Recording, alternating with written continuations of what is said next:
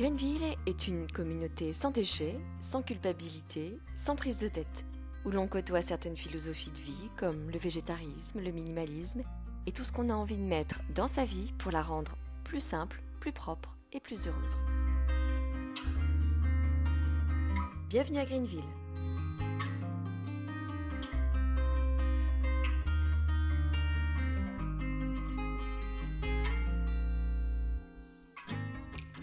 Quand j'ai commencé le zéro déchet en 2015, le livre de Bea Johnson était à peine arrivé en France et déjà un best-seller. Quand je l'ai lu, j'ai trouvé ses astuces et ses nouvelles habitudes tellement inspirantes, accessibles et faciles à mettre en place que je me suis lancé un défi, un an pour supprimer la poubelle ménagère. Quatre ans après, la poubelle ménagère est toujours sous mon évier. Elle pèse jusqu'à 500 grammes selon les semaines, mais elle est toujours là. Mais pourquoi Bea Johnson y arrive-t-elle et pas moi? La réponse est simple. Nous n'avons pas les mêmes vies. Nous ne sommes pas voisines. Nous n'avons pas la même famille, pas le même emploi du temps, ni le même travail, pas les mêmes commerces à proximité. Son mari est à fond dans la démarche, et quand un couple a les mêmes convictions, les enfants suivent le modèle parental. Et oui, ensemble on est plus fort et ça va beaucoup plus vite. Les boutiques VRAC sont très accessibles aux États-Unis et selon les endroits, elles proposent un large choix de produits sans emballage, aussi bien en épicerie qu'en droguerie. Par exemple, le lait et les jus de fruits sont vendus dans de grands contenants consignés.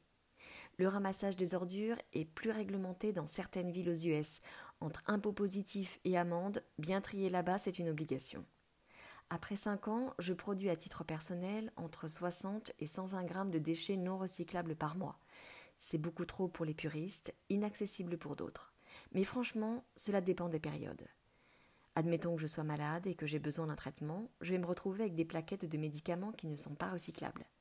La santé prime toujours sur le zéro déchet. Je touche du bois, je ne suis pas souvent malade. Je fais régulièrement un bilan de ce qui atterrit encore dans la poubelle et notre plus gros point noir, c'est le vrac, de façon générale. Acheter un vrac quand on vit en milieu rural est très compliqué. On est obligé de rejoindre le centre-ville en voiture, de se trouver une place stratégique à proximité des commerces idéales et de se dépêcher pour limiter son temps de stationnement. Même si vous habitez au-dessus d'une boutique, il manquera toujours quelque chose. On ne trouvera pas systématiquement la viande, les produits laitiers, les légumes de saison ou la litière du chat. Rien de ce dont j'ai besoin ne se trouve dans les cinq distributeurs du supermarché le plus près de chez moi et il n'y a pas plus de cinq fruits et légumes bio sur les étalages. La boutique bio la plus proche est à 20 minutes en voiture, mais il n'y a pas tout ce dont j'ai besoin, comme par exemple la lessive ou le produit de la vaisselle en vrac. Pas de distributeur d'huile d'olive et de vinaigre non plus. Une boutique bio propose du bio sans forcément proposer du vrac, et la boutique vrac fait du vrac sans proposer systématiquement du bio. Si je veux vraiment être parfaite, je dois quitter mon travail plutôt le jeudi. C'est le seul jour où je travaille en centre-ville, pour faire le plein de vrac et de fromage ne pas travailler le vendredi après-midi ou le samedi matin pour le marché des producteurs locaux à côté de chez moi. La savonnerie est ouverte tous les jours, mais en fin d'après-midi, et le fabricant de glace local seulement le mercredi et le vendredi soir. Il faut obligatoirement faire un complément de course le samedi matin. Oui, j'ai un marché près de chez moi, mais un dimanche par mois. Trois jours pour faire ses courses, franchement, c'est faisable. Fatigant, décourageant, mais faisable. Il faut juste un petit peu de, bonne volonté et sacrément de temps. Mais tout le monde n'a pas la possibilité de faire tout cela pendant ses jours de repos, la pause du midi, après le travail mais avant la sortie d'école, ou entre deux activités le mercredi. Une heure au supermarché le samedi matin, c'est déjà franchement pénible. En revanche, ce qui est bien en place chez nous, c'est la seconde main. Vaisselle, petit électroménager, livres, fringues. On trouve quelques fournitures scolaires comme classeurs, cahiers, règles et stylos chez Emmaüs. On essaye de faire tous nos travaux avec de la seconde main. Avec quelques palettes et du carrelage sauvé de la poubelle, un mitigeur à douche et un lavabo trouvé en brocante, nous avons réussi à rénover une salle d'eau pour 120 euros. Il faut du temps pour la recherche des matériaux, c'est vrai, mais c'est une économie conséquente et une plus-value pour la maison. Tous nos savons sont solides. Pour le démaquillage, huile de coco et huile d'olive sont parfaites. Le problème, c'est qu'elles salissent très vite les lavabos et encrassent les canalisations. J'ai testé un dentifrice solide au charbon, mais en l'utilisant tous les jours, il noircissait mes dents. Je n'utilise qu'en déplacement. J'ai testé une recette noix de coco, argile, huile essentielle, mais elle ne me convient pas du tout. À l'heure où je vous parle, j'ai encore du mal à la finir. Pas de coton-tige pour moi et hors de question d'utiliser un auriculi. Je trouve que c'est un objet dangereux et le conduit de l'oreille n'a pas besoin d'être nettoyé, juste le pavillon. Nous limitons tous le passage sous la douche à 4 minutes maximum, et mon mari et moi récoltons l'eau froide avant de passer sous la douche, ce qui correspond à presque 3 mètres cubes d'eau d'économiser par an. Nous avons la chance de ne pas payer l'eau très chère par rapport à certaines grandes villes, mais il est primordial de la consommer avec modération et non comme si nous en disposions à vie. En Afrique du Sud, la ville du Cap est récemment passée à la restriction d'eau. Les habitants sont limités à 80 voire 50 litres d'eau par jour et pas personne, c'est vraiment très très peu.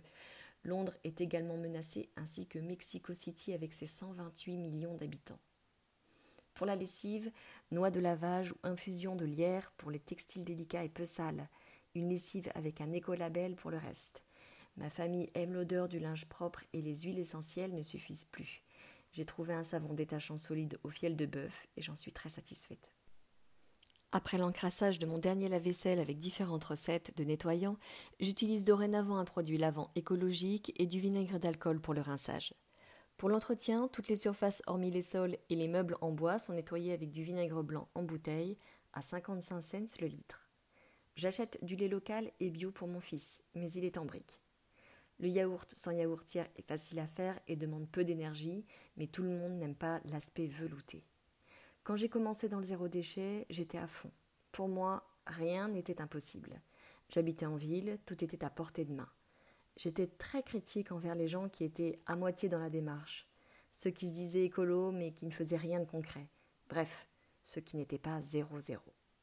Aujourd'hui, je comprends la difficulté que c'est de vivre dans une famille qui est touchée par l'extinction de certaines espèces animales, mais qui ne voit pas bien le rapport avec le zéro déchet et le mieux consommer.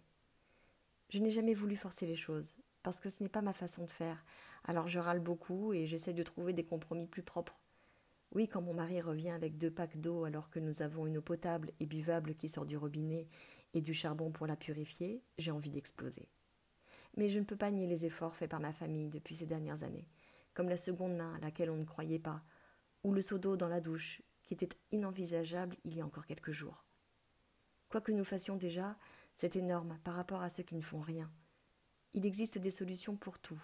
Il nous faut juste être patient avec nous-mêmes et ceux qui nous entourent, pour mettre en place de nouvelles habitudes, pour qu'une fois les choses installées, elles le soient durablement. Le vrac fleurit en ville. J'ai l'espoir qu'il devienne plus accessible à la campagne et systématique dans les supermarchés.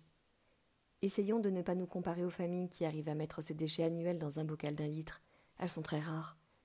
Les réseaux sociaux sont de vrais moteurs, motivants et inspirants, mais leurs jolies photos ne reflètent pas souvent la vraie vie.